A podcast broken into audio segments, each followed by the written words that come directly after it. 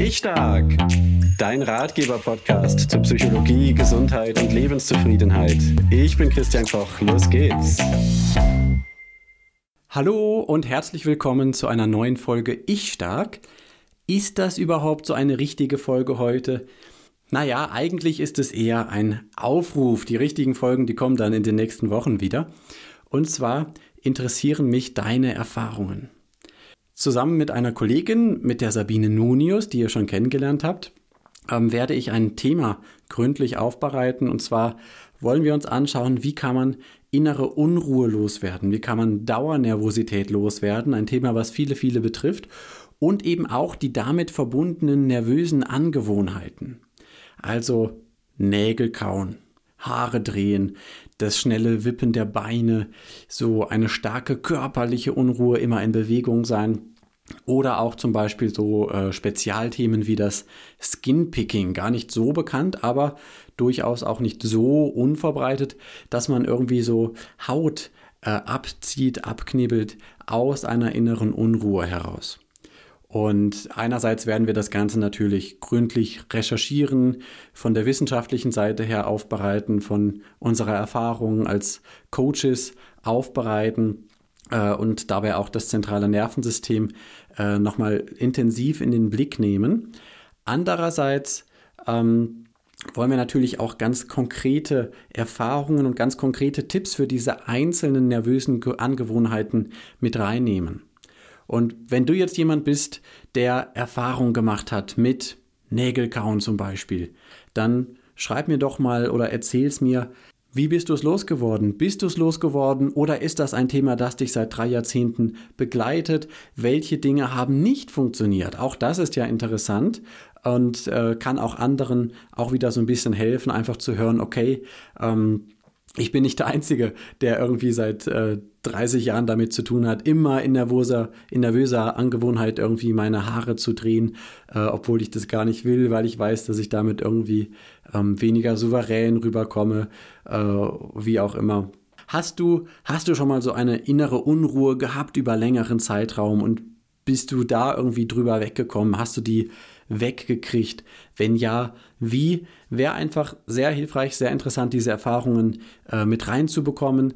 Äh, du kannst damit eben anderen dann auch helfen, äh, weil wir das natürlich mit reinnehmen. Und, ähm, ähm, und diese Erfahrungen sind ja oft auch so die Dinge, die zum Teil als erstes gelesen werden oder die auch mit so die größte Auswirkung haben. Da kann man ganz viel tolle Recherche machen.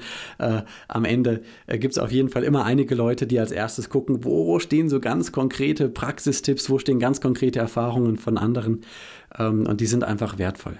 Genau. Okay, also wenn es da was gibt, wo du sagst, hey, das könnte ich eigentlich mal rüberschreiben, auch wenn du nicht so sicher bist, vielleicht sagst du, ah, oh, ob die das wirklich interessiert, ob denen das wirklich weiterbringt. Meine Erfahrung ist doch nur so eine 0815-Erfahrung. Nein, bestimmt nicht. Bitte äh, auch jede 0815-Erfahrung, ob man so nennen will oder nicht, ist auf jeden Fall äh, für uns hilfreich, äh, um, diesen, äh, äh, um dieses Buch eben hilfreich und ähm, wirklich zielorientiert für die Betroffenen dann auch ähm, zu schreiben. Ihr wisst ja also, die Betroffenen, ich zähle ja quasi selbst dazu. Ihr wisst, ich habe auch eine Geschichte mit innerer Unruhe.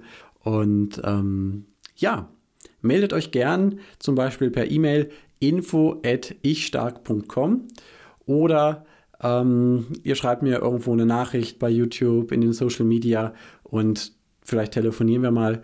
Ähm, dann ja, könntet ihr ein bisschen was berichten und dazu beitragen, dass für andere dieses Thema ähm, hochwertig aufbereitet wird.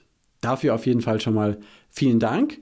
In den nächsten Wochen werden dann wieder ähm, so die Arten von Podcast-Folgen kommen, die ihr auch kennt und für die ihr ich stark auch abonniert habt.